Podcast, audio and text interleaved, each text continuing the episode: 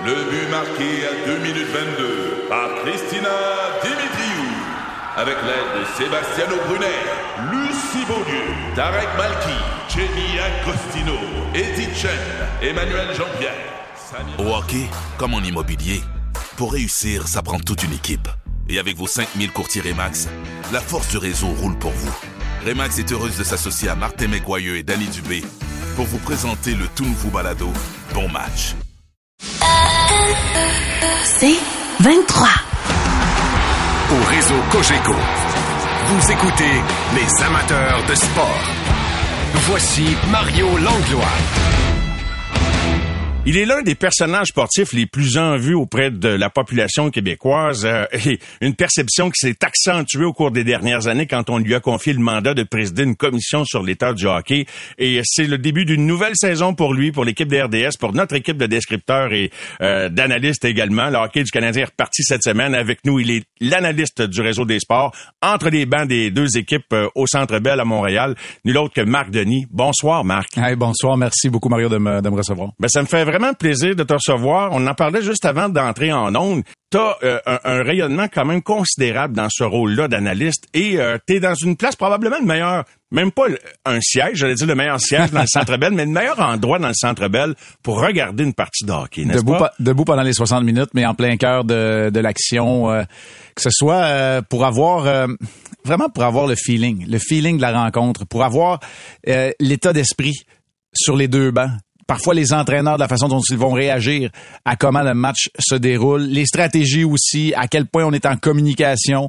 Chez le Canadien dernièrement, c'est beaucoup plus d'enseignement. Parfois, il y en a d'autres qui vont vivre des moments tendus. Juste le fait d'être là, mais trouver aussi l'équilibre par le fait que désormais sur la route, euh, pour plusieurs raisons, lorsqu'on est à l'étranger, je me retrouve sur la passerelle. Ça me donne deux perspectives différentes et les deux, je les aime beaucoup parce qu'il y en a une qui me permet de ralentir le jeu, de parler plus de système, de positionnement. Là, je parle de la position à l'étranger sur la passerelle. Puis évidemment, celle qui me permet d'être en plein cœur de l'action au centre belle entre les deux bancs. Alors, euh, oui, absolument, une position qui est en vue. Euh, je prends ce rôle-là très au sérieux, mais je ne me prends pas personnellement très au sérieux là-dedans. À l'étranger, là, est-ce qu'il y a une possibilité que tu sois dans un poste semblable ou c'est plus difficile parce que les diffuseurs locaux euh, prennent tout l'espace? euh? Ouais, exactement. C'est beaucoup une histoire de, diffuseurs locaux, de droits nationaux de télévision par moment aussi. Euh, à Ottawa, par exemple, avec qui on a une excellente relation, euh, la plupart du temps, je vais être entre les deux bancs.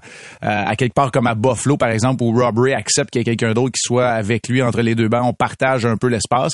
Mais il y a d'autres endroits où c'est impossible, soit par euh, parce que le, le- le- lieu est exigu en tant que tel, ou encore parce qu'il y a tout simplement pas d'espace de télédiffusion entre les matchs. On vend parfois des bancs même entre les, les, les- des sièges pour les spectateurs entre les bancs des deux équipes. Alors euh, c'est vraiment euh, ben, très souvent une raison technique. ancien gardien de but de la Ligue nationale, choix de première ronde par l'Avalanche du Colorado. Tu as Ouais. toujours eu un point d'observation. On, on le dit, puis je sais que c'est devenu un cliché. Il y a tellement d'anciens gardiens qui sont devenus analystes ou qui sont reconnus pour avoir une belle lecture du jeu. Euh, Qu'est-ce qui est le plus différent de regarder ça sur la ligne rouge comparativement à regarder ça de devant ton filet pendant ta carrière de joueur? Ben, évidemment, on va euh, la carrière de joueur, la carrière d'athlète nous euh, nous oblige à une concentration de tous les instants.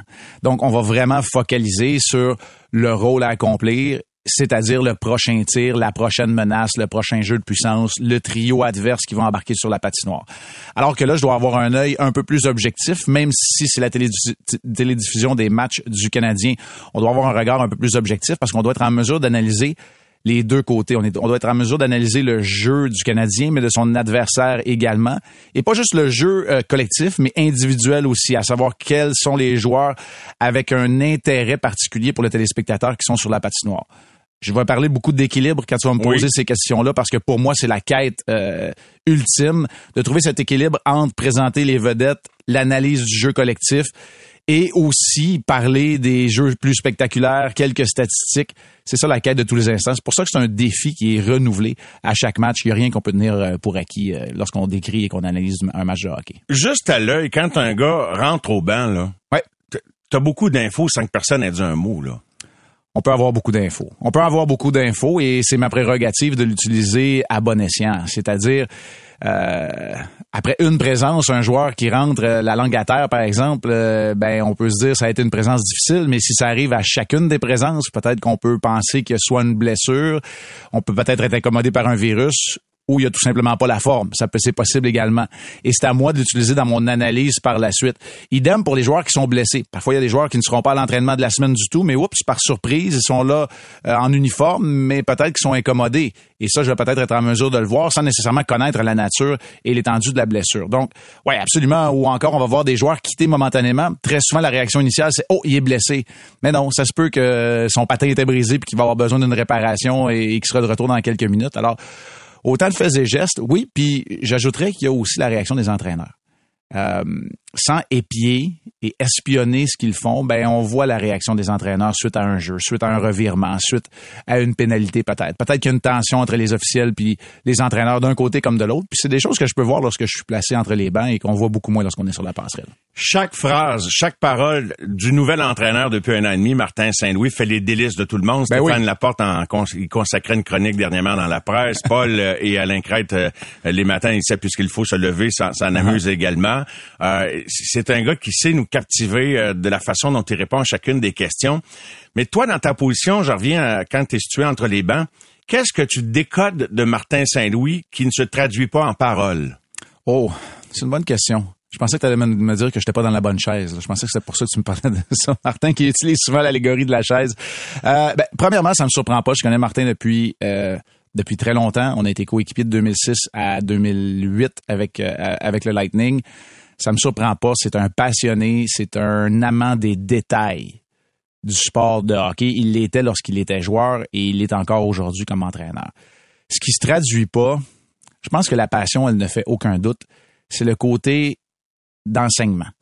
Moi, je pense qu'au-delà de d'être un gestionnaire de banc et de personnel, ce que tu dois être absolument lorsque tu es entraîneur-chef dans la Ligue nationale de hockey, il a assurément, pour l'instant, là, il ne croule pas sous la pression de devoir gagner à tout prix ça viendra certainement si on est capable de garder le groupe ensemble et que la direction de M. Gorton et Hughes poursuit son, son bon travail jusqu'à maintenant. Ça viendra certainement. Mais pour l'instant, il y a ce désir d'enseigner qu'on ne voit pas chez tous les entraîneurs.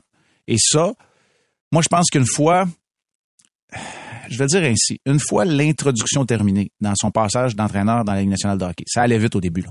Et je crois qu'il est très reconnaissant d'avoir eu Trevor Letowski à côté de lui, qui était probablement de tous ces entraîneurs-là. Stéphane Robida arrivait de Magog, dans le M18 Burroughs n'avait jamais vraiment été entraîneur que brièvement.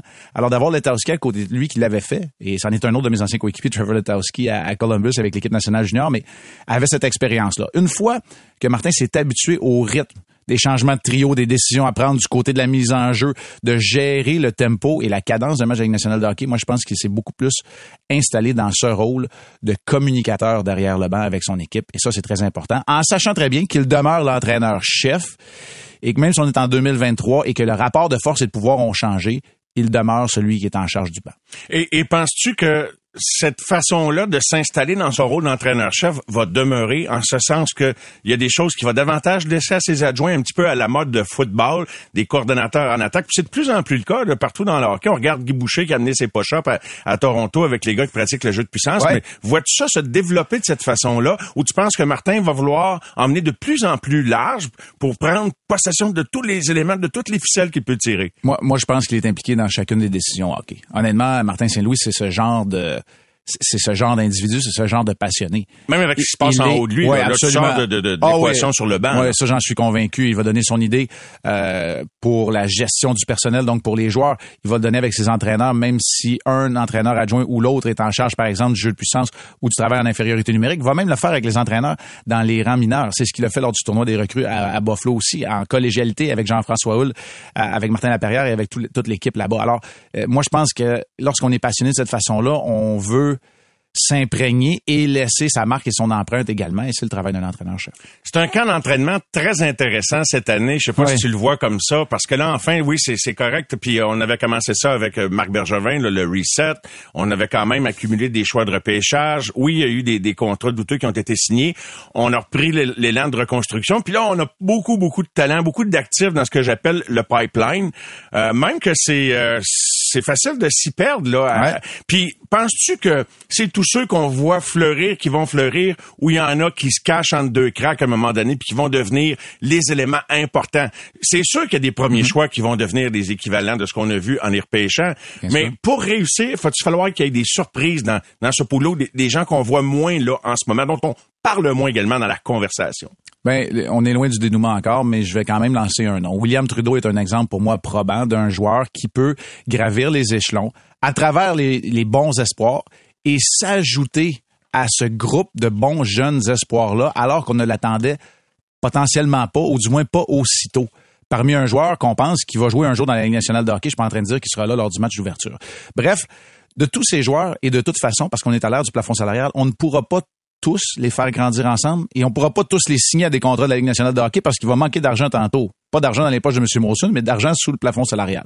Ce qui veut dire qu'il y en a d'autres qui vont poursuivre leur carrière sous d'autres cieux le temps venu et ça prendra des joueurs comme William Trudeau, qui en est un exemple parmi tant d'autres, mais d'autres aussi qui pourraient, peut-être que c'est Miguel Tourigny le prochain, peut-être qu'à l'attaque, il y en aura d'autres. Regardez ce que Joshua Roy est en train de faire.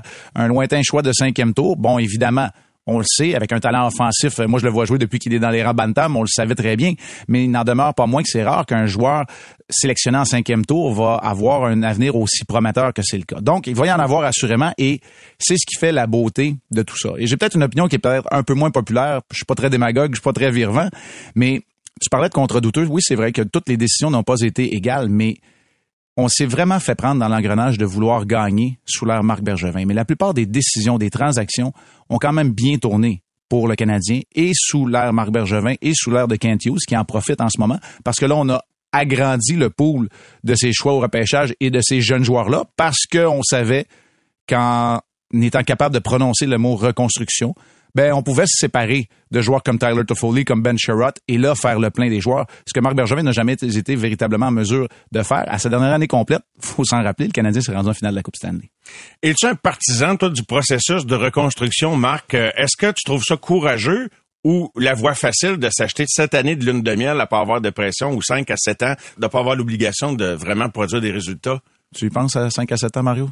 Vraiment? Tu penses qu'à Montréal, c'est 5 à 7 ans? Moi, je pense qu'il va falloir que ce soit un petit peu plus rapide que ça. Je vais, je vais être bien honnête, même si on doit prendre le temps de faire les choses tu comme me permets d'ajouter à ma Ben question? Ben, je regarde partout autour. Ouais. Tu sais, je regarde tous ceux qui sont passés par là. Il y en a qui ont réussi, entre guillemets, mais sans jamais traduire ce succès-là en série.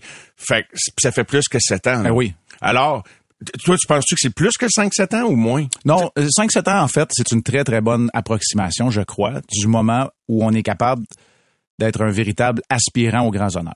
Moi, je crois qu'on est capable, dans une formation en reconstruction, lorsqu'on a décidé de le faire, de le faire un peu plus rapidement, de se pointer en séries éliminatoires. Mais ça demeure tout un défi. Regardez ce qui se passe Buffalo et Ottawa. ont de très bonnes jeunes équipes, n'ont toujours pas participé aux séries. Et Jersey est arrivé d'un peu nulle part la saison dernière pour le faire pour une toute première fois sans nécessairement connaître tous les succès euh, requis pour euh, pour avoir une équipe de championnat. Donc non, euh, oui, je trouve ça courageux de le faire. Je ne crois pas que c'est l'avenue facile parce que ça implique beaucoup plus les astres doivent être alignés. Ça implique que beaucoup plus de décisions doivent aller dans la bonne direction pour être en mesure de bâtir une équipe championne. Il y a une question de synchronisme dans tout ça aussi. Parlez-en Blackhawks de Chicago, de repêcher Connor Bedard. Tu sais, c'est rien contre Juraj Slavkovski, c'est rien contre euh, Nico Ischier, c'est rien contre plusieurs choix numéro un. gros lot, là. Mais là, t'as un, t'as un joueur à la McDavid et à la Crosby qui arrive une fois au quoi, aux 10 à 15 ans dans le repêchage. Donc, il y a une question de synchronisme, il y a une question de développement, évidemment, aussi dans tout ça. Euh, et c'est là où le Canadien, la marge de manœuvre, elle est sur 5 à 7 ans, mais elle demeure quand même assez mince au niveau des, des décisions qui doivent aller dans la bonne direction pour bâtir un club champion. Marc Denis est avec nous, ancien gardien de but de la Ligue nationale, analyste au réseau des sports, de retour après ceci pour la suite de la conversation. Les amateurs de sport. Pour ceux qui en mangent du sport. Au réseau Cogeco, vous écoutez les amateurs de sport. De retour avec notre invité en studio, nul autre que Marc Denis, analyste des matchs du Canadien au réseau des sports. Marc, euh, permets-moi quelques autres questions sur le sujet qu'on avait entrepris avant la pause. Ben tu parlais de Connor Bedard, tu parlais de Stavkowski. Il était impressionnant. Qu'est-ce qui te dégage, Stavkowski, là, au niveau de la patinoire, puis lui qui a pas joué pendant des mois là, avant de revenir? un joueur qui doit aller chercher la maturité nécessaire dans son jeu pour rencontrer la maturité physique qu'il a déjà depuis l'âge de, de 17-18 ans. La chance qu'on a, euh, Pierre et moi, même si on ne voyage pas pour le championnat mondial de l'IHF, c'est qu'on l'a vu jouer avant. Médaillé de bronze aux Jeux olympiques avec son équipe alors qu'il était tout jeune, lui et Simon Nemec. On parle de jeunes joueurs qui ont eu un impact. Y a eu un gros impact en Slovaquie. Et évidemment, le repêchage de 2022, où il y en a eu trois Slovaques repêchés en première ronde ici à Montréal, dont Méchard et Slavkovski. Donc, tout ça me dit qu'il il y a du millage déjà. Il, il a besoin d'aller chercher maintenant une maturité dans son jeu professionnel en Amérique du Nord. Le début du camp d'entraînement nous a démontré de belles choses. Pour moi, il y a eu un impact dans les, euh, les rencontres que j'ai vues, dans les entraînements que j'ai vus. Sa physionomie a changé légèrement, mais c'est quand même un mastodonte à 230 livres. Ce qui veut dire que de garder la cadence et de devoir jouer de plus en plus de minutes, c'est ce qu'on espère tous là, dans un développement adéquat dans la Ligue nationale de hockey, va donc lui demander aussi de modifier son approche en entraînement, déploiement des énergies. Donc, on met tout ça ensemble, puis moi, j'appelle ça de la maturité. Ça vient avec l'apprentissage, va venir avec l'utilisation, avec les répétitions, comme Martin Saint-Louis le répète aussi souvent. Et moi, ce que j'apprécie, c'est que c'est un joueur qui veut faire la différence. Maintenant, chaque joueur va se développer à son propre rythme. Tim Studzla est déjà une super vedette dans la Ligue nationale de hockey. Jack Hughes a eu besoin de trois ans dans un anonymat pas complet, on va se le dire, parce qu'il y a eu les blessures, il y a eu une certaine pandémie, mais c'est à sa quatrième année professionnelle qu'il est devenu un joueur d'impact. Aujourd'hui, on parle d'une superstar dans la Ligue nationale de hockey. Chaque joueur va avoir son impact à lui. Moi, je pense qu'il peut en avoir un.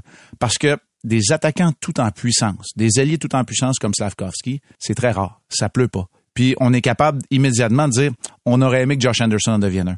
Tom Wilson, il n'y en a pas beaucoup dans la Ligue nationale de hockey. Puis là, je suis pas en train de dire que Slavkovski est Tom Wilson et vice-versa. On, on, prend des comparatifs d'alliés tout en puissance que les équipes qui gagnent des championnats ont besoin dans leur rang. On peut euh, en nommer plusieurs dans les équipes championnes des dernières années. Donc, c'est la réalité avec laquelle il devra vivre. Il devra vivre avec énormément de pression aussi parce que c'est le marché montréalais qui a été le tout premier choix ici à Montréal.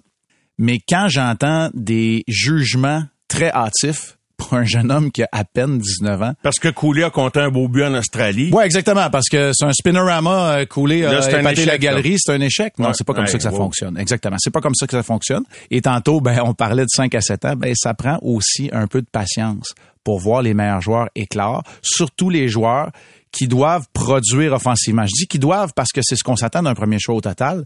Pour mettre les points de façon régulière sur la feuille de pointage et d'avoir un impact positif dans le match, ça prend un apprentissage, ça prend du temps, ça prend des répétitions.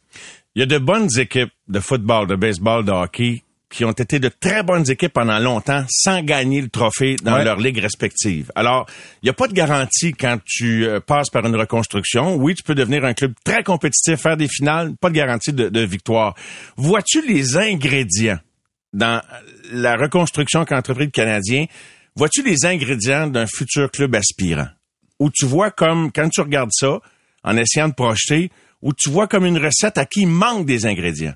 Ben, la réponse plate, c'est aujourd'hui, il manque des ingrédients pour être cette équipe aspirante année après année. Mais je dis, il manque des ingrédients, puis peut-être que c'est moi qui se trompe. Il manque peut-être juste des réponses à des questions. Peut-être que Samuel Montambeau est en train de nous démontrer, maintenant médaillé d'or au championnat mondial de, la plus récente tenue avec l'équipe canadienne euh, nationale canadienne. Oui, oui. Peut-être qu'il est en train de nous démontrer qu'il est un gardien qui est capable de le faire. Parce que dernièrement, on va s'entendre, c'est plus des Patrick Roy, des, euh, des Martin Brodeur et des, des gardiens qui, qui, jouent 66 matchs et qui remportent le Vizina, qui gagnent la Coupe Stanley. Donc peut-être que Montembeau est en train de nous donner une partie de la réponse. À la défense, moi je pense qu'on a besoin de temps pour l'instant. On a de très bons jeunes et on en a plusieurs. On fait souvent des farces puis on dit il y a qu'à Montréal qu'on débat sur l'identité du 7e et 8e défenseur. Dimanche passé, je sais pas si vous vous souvenez, on a télédiffusé un match blanc contre rouge. On était à parler du 13e et du 14e défenseur puis j'étais encore excité. Ça veut dire qu'il y a quand même de la profondeur à cette position-là. Et ça, on n'a pas vu ça depuis une mèche. Ah, on n'a pas vu ça depuis très longtemps. Maintenant, il reste les attaquants et c'est là où on n'a pas les réponses encore. Est-ce que c'est des ingrédients qui manquent? Est-ce qu'il faut venir greffer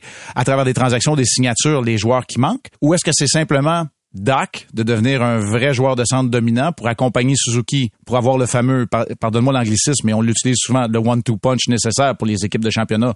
On peut en nommer jusqu'à demain matin. Crosby, Malkin, c'est les premiers qui viennent en tête, évidemment. Mais peut-être que c'est juste du temps qu'on a besoin pour que Dak se développe de cette façon-là. Peut-être qu'on a déjà le troisième joueur de centre à quelque part dans la formation. C'est peut-être Newhook et peut-être que Evans ou un autre, Owen Beck. On a peut-être déjà les ingrédients. Mais quand je dis qu'il les manque aujourd'hui, c'est qu'évidemment, avec la maturité qu'on leur connaît euh, et qu'on leur reconnaît, aujourd'hui, c'est pas un club qui est prêt à être ce club aspirant année après année. Mais je sais qu'on fait les choses de la bonne manière. On fait les choses de la bonne manière depuis le propriétaire au président, au DG et à l'entraîneur. Et ça, pour moi, éventuellement, c'est un fil d'Ariane qui se traduit jusqu'au dernier joueur qui porte l'uniforme. Et ça, quand on parle de culture d'entreprise, puis là, je parle même pas de hockey, il y en a plein qui vont se reconnaître dans nos propos. Dans tout dans la vie, c'est souvent signe annonceur de quelque chose de positif. Donc, je vois beaucoup d'éléments qui sont là, Puis le reste, ben, on verra. On verra si on aura les réponses nécessaires. Mais c'est sûr qu'aujourd'hui, je peux pas parler de cette équipe-là et de la comparer avec le Lightning. Non, on n'est pas là. Avec euh, Ça, ça, les Hurricanes de la Caroline, qui ont des équipes qui sont déjà... Puis, tu sais, on parle des Hurricanes de la Caroline, ils ont toujours pas connu le succès en série. Mais on le sait que c'est une équipe qui va être là dans les séries cependant. Ils vont être bons, ils vont être bons longtemps parce qu'ils ont fait ça de la bonne manière.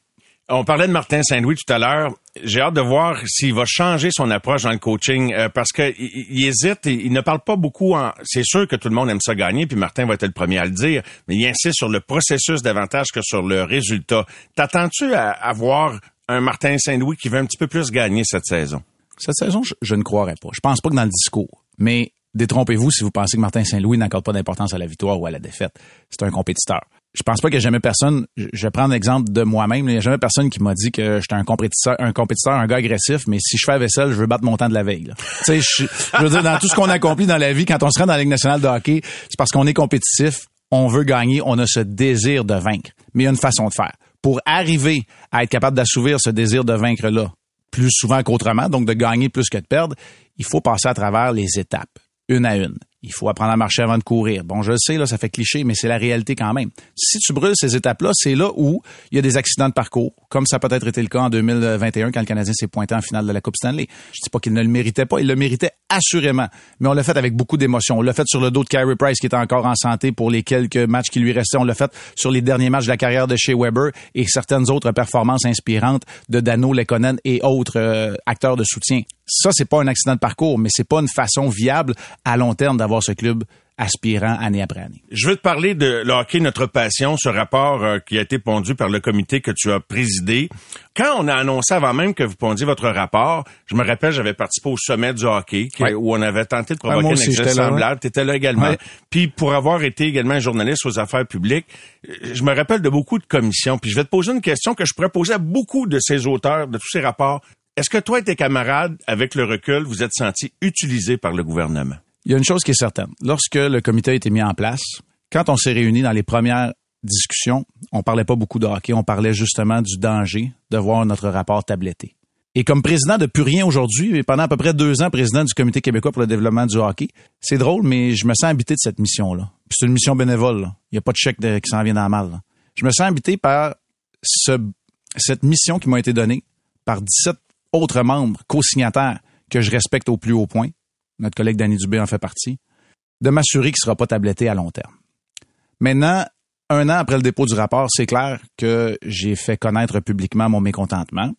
Aujourd'hui, je pense que je suis plus mesuré parce que je comprends qu'il ne nous appartient plus ce rapport-là. Mais ça n'a pas été long après ma sortie publique que j'ai été convoqué par les bonnes personnes. Je vais le dire ainsi. Puis après avoir convenu de se tenir au courant, je sais qu'il y a des intentions qui sont là et que c'est pas toujours facile.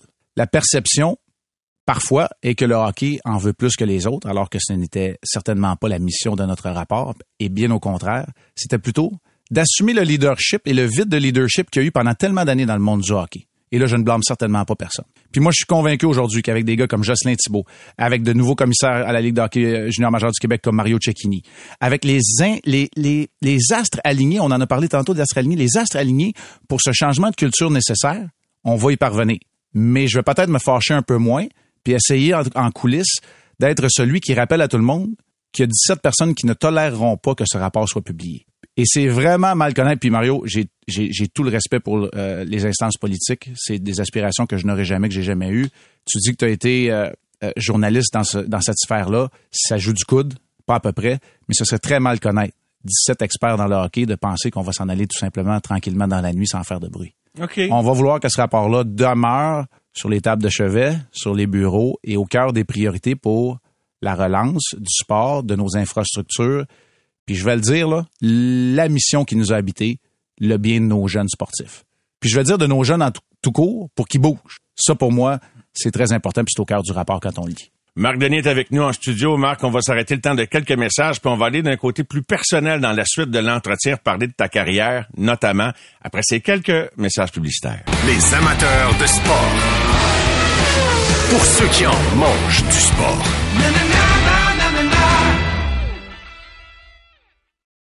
Au réseau Cogeco, vous écoutez les amateurs de sport. Notre invité ce soir, pour votre plus grand plaisir, est l'analyste des matchs du Canadien au réseau des sports. On a le privilège de le voir et de l'entendre avec Pierre Roud, bien sûr. Ça fait combien de temps que tu as accepté ce défi-là, Marc, déjà, de devenir analyste? Début de ma 13e saison. Ça va vite, hein? 13e saison. Les moments les plus marquants de, que tu as vus, soit près du banc ou encore sur la route, y a-tu des images plus fortes que d'autres qui, qui, qui ont ponctué ton mandat comme analyste? Honnêtement, Mario, euh, je, je, premièrement, je suis pas encore rendu à, à l'étape de faire des récapitulatifs. Euh, je le ferai euh, quand je changerai au dernier jour de ma carrière, mais on n'est pas on n'est pas encore rendu là. Pour moi, ça a été une quête et c'en est toujours une. Tantôt, je te disais que je tiens rien pour acquis, ben c'est un renouveau. Puis s'il y a une crainte dans mon analyse, c'est de demeurer pertinent tout le temps. Parce que la journée où on a l'impression qu'on n'est plus à la page dans les systèmes, dans les techniques, dans le développement des joueurs, un sujet qui est très à la mode, ben, c'est là où ça sert plus à rien d'être l'analyste des sports ou l'analyste des matchs de hockey du Canadien. Donc, ça, c'est un souci et c'est une quête. Mais c'est toujours un équilibre, c'est toujours un renouveau. T'es dur avec toi-même? Euh, je pense exigeant? Que oui, je pense que je suis exigeant. Oui, je pense que je suis exigeant. Euh, on fait souvent la farce ben, c'est 60 matchs de saison régulière. Il y a un match numéro 1, il y a un match numéro 60. L'idée, là, c'est de relever la barre, le, plancher du numéro 60. C'est de pas avoir trop de mauvais matchs. Parce que nous autres aussi, on a des performances. Des, télédiffusions parfaites, il y en a pas, ça existe pas. C'est le meilleur conseil que mon ami aujourd'hui et collègue Pierre Roud m'a donné. Il m'a donné ça de la, journée 1. Il l'a toujours répété. Il n'a jamais fait, en 50 ans de carrière, il n'a jamais fait une télédiffusion parfaite. Ça existe pas. On fait 10 heures de télé en direct. On n'a pas de scénario, on n'a pas de script on peut pas vraiment répéter. On est entièrement tributaire de ce qui se passe devant nous. Donc, ça se peut que on fasse quelques erreurs grammaticales, que le vocabulaire ne soit pas toujours celui recherché. Ça se peut qu'on qu'on manque le fait qu'il y avait un joueur en trop sur la patinoire ou qu'on n'est pas certain du joueur qui a commis l'infraction parce que c'est le sport le plus rapide sur la Terre. Maintenant, une fois qu'on sait ça et qu'on l'accepte, ben il y a cette quête-là de toujours essayer de vouloir euh, euh, apporter une valeur ajoutée au téléspectateur, téléspectatrice qui est chez qui est chez lui, parce qu'on a un public qui est tellement averti que je respecte énormément. Clairement là, une belle passe, un beau tir, une belle mise en échec, téléspectatrices, téléspectateurs, avec leurs écrans géants 8K euh, qui sont capables de, de, rejouer au ralenti, ils vont le voir. Il y en a des analystes au Québec. Il y en a plein d'analystes, il n'y a pas juste moi, tu as raison. Mais tu sais quoi, si je suis capable d'amener, comme lors du premier match pré-saison, lorsque j'ai amené deux replis défensifs de New York en zone neutre pour venir fermer du, avec le bon angle. Ben ça, d'après moi, c'est pas tout le monde qui va avoir été capable de le voir en temps réel. Donc, c'est le genre de, de valeur ajoutée. Même chose au niveau des statistiques. Il y en avait beaucoup, beaucoup des statistiques. Maintenant, aujourd'hui, on essaie de rétrécir ça, mais il y a des statistiques avancées qui sont peut-être pas disponibles pour le commun des mortels. Alors, pour moi, c'est, honnêtement, c'est un défi que j'accepte et qui se renouvelle euh, saison après saison. Comment tu travailles pendant le, cours d'un match? Est-ce que ça t'arrive des fois que tu dois vraiment comme pendant les hors-jeux, tu travailles fort, euh, pendant les pauses publicitaires, tu planifies des, des, des trucs, des images, tu as une communication avec la régie continuelle? Ouais, absolument. Notre euh, camion, parce que c'est vraiment notre régie, c'est notre camion de télédiffusion qui est sur place dans l'amphithéâtre à quelque part, parfois très loin de l'action, parfois pas si loin, en communication constante avec notre producteur surtout pendant que Pierre décrit le match. Parce que moi, pendant ce temps-là, je le regarde. Et là, on prépare la prochaine reprise, le prochain arrêt de jeu. Mais on ne sait pas quand il va arriver ce prochain arrêt de jeu-là. Donc, on peut avoir préparé. Je vais donner un exemple. Là. Moi, j'étais un peu un, une tronche, un nerd hockey. Fait que je vais préparer là, une belle sortie de zone bien orchestrée. Mais la réalité, là, c'est que ça se peut que le prochain sifflet, ça soit une pénalité, puis il va falloir montrer la pénalité, puis on, on verra jamais la sortie de territoire qu'on a préparée assidûment, puis qu'on était prêt à analyser. Ça, c'est la réalité. Et c'est bien correct. Le producteur aura toujours le dernier mot pour la reprise et le prochain arrêt de jeu lui doit trouver son équilibre aussi entre les promotions, les publicités, les statistiques et là montrer les pénalités, les buts bien évidemment. Donc quand on met ça bout à bout, c'est un grand travail d'équipe la télévision. Et moi, c'est un peu ce qui me fait vibrer. J'ai fait du sport collectif toute ma vie, le hockey numéro un. Puis c'est pour ça que depuis maintenant 12 ans, je, la 13e saison, je tripe sur le hockey, sur la télévision parce que c'est un sport d'équipe comme le hockey analyste, mais ancien gardien de la Ligue nationale. Euh, et euh, le deuxième gardien, le gars qui est pas d'office pour un match du Canadien, est à tes côtés. Euh, on, a envie de penser que tu, continues d'entretenir une complicité avec les, les gardiens qui sont là, Carey Price ou un autre. Ouais. Ben là, Carey n'est plus là, mais tu, ce que est-ce que c'est le cas ou, ou encore là, tu gardes une petite distance, je veux pas? Mais... Ben, écoute, c'est encore le cas. Il y a quand même cette légère complicité-là. Évidemment, étant un ancien gardien, il y a ce lien, je dirais, automatique. Puis il y a, il y a aussi un respect qui est, qui est mutuel. Parce qu'évidemment, je suis un invité, je suis là, ça donne qu'au Centre Bell, je suis peut-être un peu plus sur le banc du Canadien qu'entre les deux bancs réellement. Oui, Donc, oui. il y a ce respect-là que je dois garder.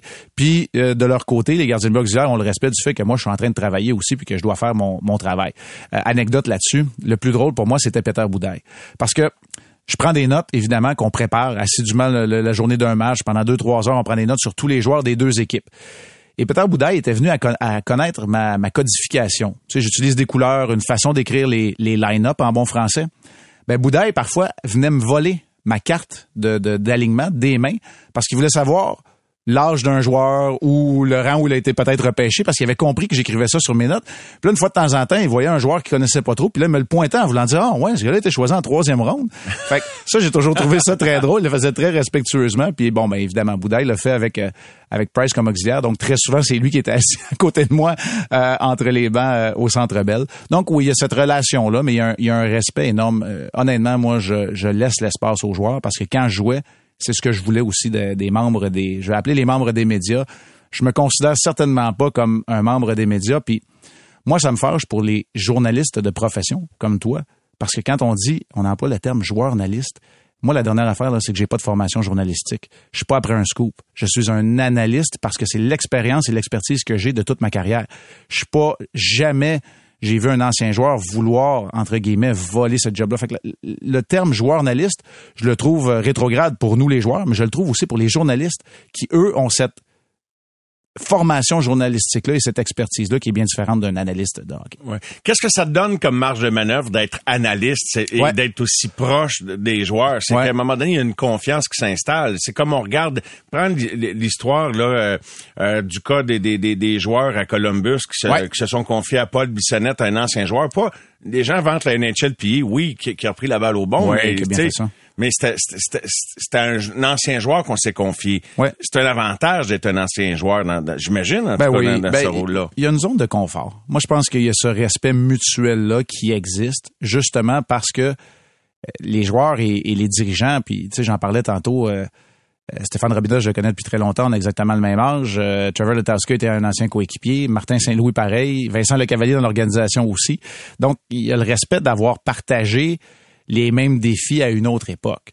L'autre chose, c'est que les informations que j'ai eues au courant de ma carrière d'analyste, je les utilise pour le rendu, pour ce que je vais livrer à la télévision. Je vais donner un exemple, puis je, je suis à l'aise de le faire aujourd'hui. Je, je raconte vraiment pas beaucoup d'anecdotes. Euh, Mario, tu m'en as sûrement pas entendu Non. énormément, mais je vais la raconter parce que euh, Paul Byron vient d'annoncer sa retraite. Il y a plusieurs saisons, le Canadien est éliminé. Et euh, dans un amphithéâtre euh, où je vais taire le nom parce que j'aimerais ça si j'ai la chance d'aller entre les bancs encore, c'était pas au Centre Bell. je devais passer tout près de la clinique pour me rendre entre les bancs, puis je vois que Paul Byron est en train de se faire geler l'épaule pour ce match-là. Je l'ai jamais dit à personne. Puis on a su à la fin, au bilan de fin de saison, que Paul Byron allait avoir une intervention chirurgicale à l'épaule pour guérir une blessure qui l'a traîné cette saison. Mais c'est fort possible que si au prochain arrêt de jeu, il y a un revirement de Paul Byron qui coûte pas de but, là, ça se peut qu'on le montre pas. Ça se peut que vous le voyez pas. Parce que c'est le respect que j'ai pour Paul Byron, parce qu'il est en train de se faire frapper, puis je sais qu'il a une épaule en compote. Ça, c'est la prérogative que j'ai. Et que jamais je vais divulguer, que je- là, je vous parle aujourd'hui parce que ça n'a plus d'impact ni sur la carrière de Paul Byron, ni sur ma relation avec, euh, avec mon travail. C'est un exemple parmi tant d'autres d'informations que c'est à moi d'utiliser à bon escient pour rendre cette valeur ajoutée à la téléspectatrice et aux téléspectateurs. Ça, c'est mon grand plaisir. Tu as piqué ma curiosité tout à l'heure. Tu me permets de revenir sur une anecdote Ben oui. que tu que t'as, t'as expliqué plus tôt dans le match. Ben, un cas potentiel, exemple, Ouais. que si quelqu'un souffre court, puis que de- avec toutes les hypothèses que tu peux soulever dans ta tête, que tu en viens à la conclusion que peut-être qu'il est pas à niveau, qu'il est pas à la Ouais. forme requise. Si c'est déjà arrivé, euh, comment tu, comment tu l'as utilisé? Ben, comment tu l'utilises? Euh, évidemment, tu peux dire que, ben, je vais prendre un exemple. là, Brandon Gallagher, là, on le sait, il a joué blessé souvent dans sa carrière, puis des fois, souffle court, revient plié en deux. Ben, peut-être que ça se peut que Brandon Gallagher soit pas à 100% Ça se peut que le commentaire soit aussi euh, subtil que ça. Euh, Peu importe les raisons Peu importe les 100%, raisons, ou absolument. pas à 100%. Ou si on est en plein cœur de l'hiver, et là, je vais, je vais me, me transposer avant la, la COVID parce que là, on fait très attention à ça, mais puis on est en plein milieu d'un virus qui court à travers l'équipe. On entend les gars tousser dans l'avion quand on voyage avec eux autres. Ça se peut que tu l'utilises et que tu dises, ouais, c'est sûr que ça va peut-être être plus difficile en troisième période pour le Canadien ce soir parce que on est en plein milieu d'un virus qui, qui affecte beaucoup de joueurs dans l'équipe. C'est de cette façon-là. C'est- comme ça un peu En fait, c'est entièrement ma prérogative de l'utiliser pour euh, bonifier l'analyse que je vais faire euh, et que j'amène aux gens. Est-ce que c'est déjà arrivé, soit entre deux coups de sifflet pendant une pause publicitaire ou encore en dehors des lieux de l'aréna, que de par la proximité que ton rôle te confère, est-ce que c'est déjà arrivé qu'un Carey Price ou un autre ou un joueur ou même un coach te demande un conseil ou as-tu bien vu ce que j'ai vu ou quelque chose? Non? Ben, il va y avoir des discussions. Il va y avoir des discussions. Tu sais, on, on, est des on est des personnes de hockey surtout et avant tout. Donc parce qu'on est là, oui, il peut y avoir ces, ce genre de discussions là. Mais ça, c'est, c'est, la limite que je dépasserai pas aujourd'hui, euh, Mario. Ça, même si c'est arrivé, je t'en parlerai pas. OK, c'est bon, c'est correct. J'avais le droit d'essayer. Ah, t'as, le droit, t'as amplement le droit d'essayer. Euh, et c'est la position que tu as occupée. Euh, comment tu trouves ça d'avoir complété ton stage professionnel, ton séjour d'hockeyeur professionnel avec le Canadien de Montréal? Comment tu as trouvé ça? Je vais employer un mot, là capoté. Je trouve ça capoté parce que pour moi, euh, mon histoire personnelle, ma carrière a entrecroisé. Le Canadien a eu un impact dans cette carrière-là un peu tout le temps. Pourquoi? Parce que mon tout premier match pré-saison en carrière, c'était avec l'Avalanche du Colorado. Mais l'Avalanche jouait l'ancien calendrier préparatoire des Nordiques parce qu'ils ont déménagé cet été-là. Puis c'était au Forum contre le Canadien. Ben oui. Ma première victoire en carrière, c'est contre le Canadien au vieux McNichols Arena dans le temps des fêtes, ah, écoute, là, j'ai de la misère à m'en rappeler, 98 ou 99. Première victoire en carrière. Ma, mon dernier départ dans la Ligue nationale de hockey, qui a été ma dernière victoire aussi, c'était au Centre Bell contre le Canadien Sakou Koivu en tir de barrage. Puis le dernier match que j'ai jamais joué dans la Ligue nationale de hockey, c'est dans l'uniforme du Canadien. Fait que, tu sais, il y a plein de moments comme ça qui fait que je trouve que la boucle a été bien bouclée en terminant ma carrière, même si ça n'a été euh, qu'une seule période dans l'uniforme du Canadien au réseau Cogeco. Vous écoutez les amateurs de sport. Pour les fidèles du sport. Nous voilà pour la conclusion de l'entrevue que nous accorde ce soir Marc Denis, ancien gardien de but de la Ligue nationale. Quels sont les, les, souvenirs que tu gardes de ta carrière parmi les plus marquants? Tout à l'heure, euh, dans le rôle d'analyste, quand je t'ai posé cette question-là, tu m'as répondu de façon très légitime qu'il t'en restait encore euh, beaucoup devant. Tu n'étais pas en mode bilan, mais tu as sans doute eu le temps de faire le bilan de, ta carrière de joueur. Oui. des moments marquants, il y en a eu plusieurs. J'ai été très chanceux. Euh, c'est sûr que tous les championnats restent marqués euh, à vie, que ce soit au niveau junior, au niveau senior. Euh, là, je parle de championnats mondiaux, la, conquête de la Coupe Calder. Je me souvenir aussi toute ma vie qu'à ma toute première saison de la Ligue nationale de hockey, on perd au match 7 contre Dallas pour aller en finale de la Coupe Stanley. Et à ce moment-là, le petit cul, puis oui, j'emploie le mot petit cul, que je suis, très naïf, se dit, c'est pas grave, j'ai toute ma carrière, je vais y retourner. Jamais jamais près d'une finale de la Coupe Stanley, jamais près de retourner ou d'un championnat.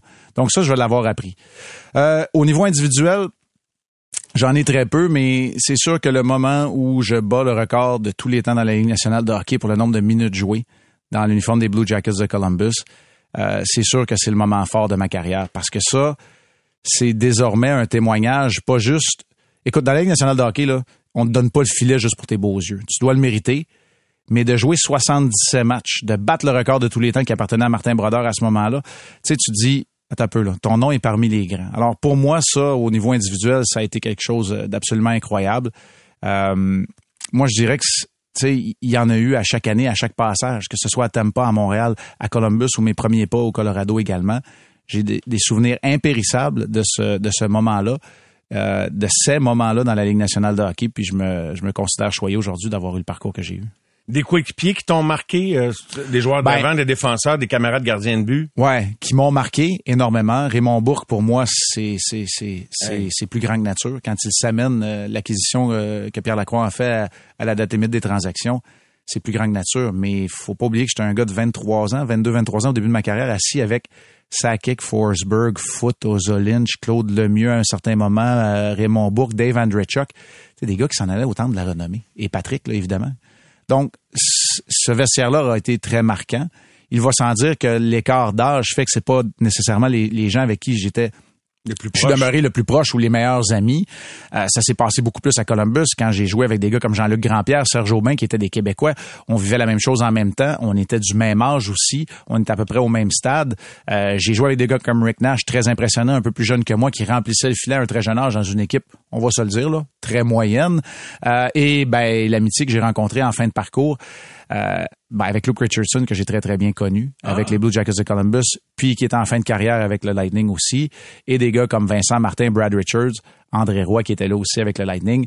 On était un petit groupe, euh, on était souvent les 6-7 à aller souper ensemble. Donc, cette amitié-là que j'ai retrouvée un peu partout, euh, ben voilà, c'est éphémère, le passage en Ligue nationale de hockey, mais il y a quand même des, des gens qui nous marquent. Est-ce que tu te dis ça des fois, ça a passé comme Oui. Oui, puis euh, mais en même temps, ça a beau être éphémère, je savais très bien que c'est pas le fait d'arrêter des rondelles qui allait définir l'homme que j'allais devenir dans la vie. Tu sais, je veux être un, un père, un mari, un analyste, je vais sûrement faire d'autres choses dans ma carrière professionnelle, je le souhaite ou je déciderai, j'espère avoir le pouvoir de décider. T'as toujours Puis- été animé de ça, Marc? Oui, absolument. Je, je veux pas qu'il y ait rien en particulier qui me définisse. Je comprends très bien que parce Avant que même d'être repêché, tu pensais de même ou non, je pense non, parce que quand on joue au hockey là, il y a cette naïveté là qu'on va jouer au hockey toute notre vie. Mais quand on le comprend, puis c'est en fin de parcours très souvent, quand on le comprend, ben on est beaucoup plus en paix avec ça. On comprend que c'est pas la fin du monde d'avoir laissé euh, d'avoir laissé rentrer une rondelle. Non, je comprends. Mais je reviens au fait que t'es un gars très exigeant envers toi-même. Oui, tout le temps. T'es le dernier gars à être déjoué quand t'es gardien de. Mm-hmm. C'est difficile à vivre, là. Est-ce que ça a été difficile par moment de vivre? Je veux dire, tu tu peux pas être parfait, là. Ça a été très difficile à Tampa. Ça a été difficile à Tampa parce que, un, la raison numéro un, là, puis je suis capable de me regarder dans la glace le matin puis de le dire là, dans le miroir, là, c'est parce que j'ai pas arrêté assez de puck. Ça, c'est la raison numéro un. À partir de là, ben, c'est sûr que la relation avec l'entraîneur, Tortorella, était pas au beau fixe. Maintenant, quand tu es dans l'amphithéâtre, que là, ça chahute, puis que tes enfants qui sont, sont pas très vieux, mais commencent à entendre ça, ça, ça a été plus difficile.